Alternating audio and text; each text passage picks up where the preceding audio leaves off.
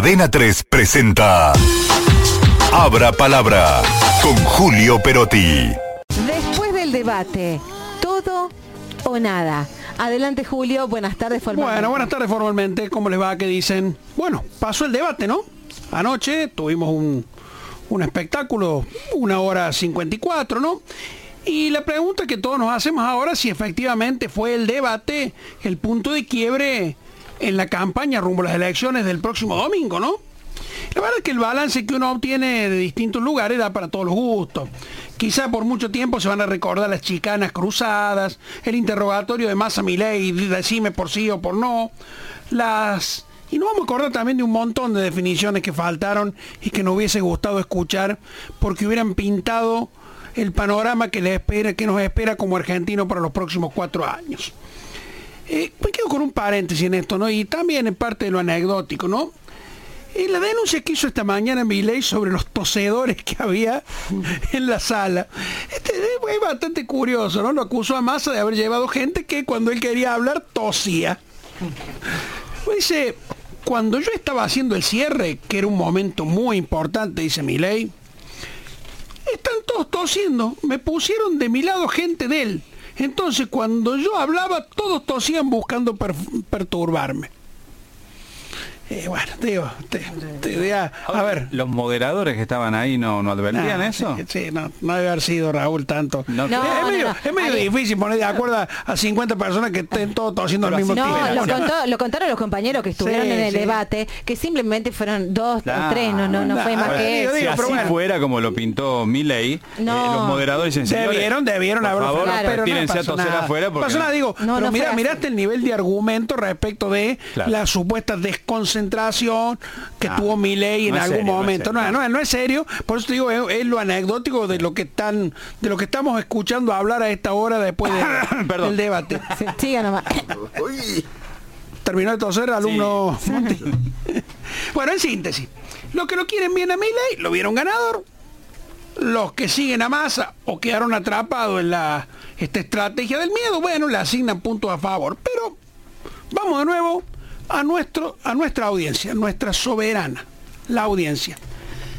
¿Saben que confirmaron lo mismo que venimos percibiendo de hace tiempo? Miren, el 64,97% dice que el debate confirmó su voto. Mira. ¿Se acuerdan? 65, 68. esa cifra nunca bajó del 60. El 8,53 dice que sigue siendo indeciso. La verdad que es una cifra baja si se considera toda la gente que estaba huérfana de voto, ¿no? Esto ya lo venimos hablando los que votaron a los otros candidatos que no están hoy en la segunda vuelta. El 2,06 cambió su voto, o sea, un porcentaje, digamos, ínfimo, ¿no? Y el 24,32 dice que no le dio bolilla, no lo escucho al debate. Lo cual eh, debería preocuparnos, porque en realidad no tenemos muchas más oportunidades que esa para tratar de, entender la realidad a la, que vamos. Bueno, la conclusión es que quedan cuatro días de campaña. El viernes a las 8 de la mañana se acallan todos los cánticos electorales y se acaba la, publicidad. ¿Qué van a hacer los candidatos de ahora, de ahora en adelante hasta, hasta, este, hasta la veda, no? Y bueno, Massa va a hacer tres cierres de campaña, ¿eh? tres. Mañana va a Sarandía Avellaneda. Va a estar rodeado de todo el peronismo del conurbano bonaerense y de Axel Kicillof, mm.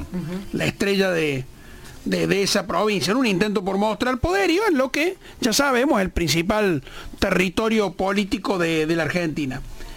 El miércoles va al Luna Park, o sea, se concentra en la ciudad de Buenos Aires.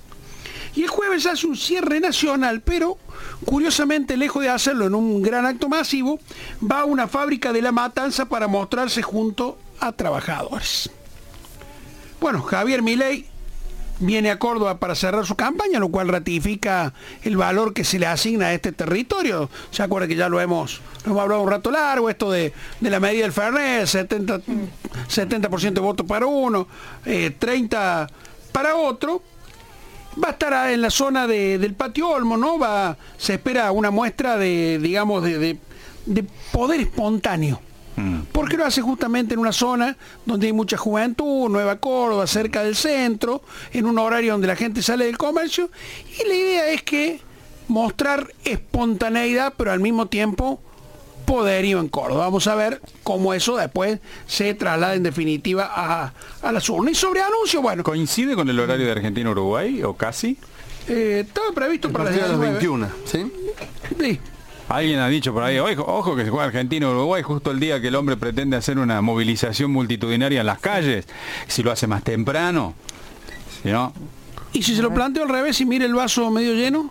Sí es muy habitual que para los partidos de la selección los pibes se junten, sí, sí. se junten en los bares, en todos los lugares para verlo. Así que guarda que por ahí puede ir por, por el otro lado, Raúl. Igual el centro es muy concurrido, ¿no? Sí, es súper, además no sé exactamente. Y mira si te ponen una pantalla, pues chicos, muchachos, miremos acá el partido. Es a las 7 de la tarde la convocatoria. Sí, correcto, 7 de la tarde, 9 de la noche, no, dos horas, no va, eh, se, eh, no se espera que mi ley hable.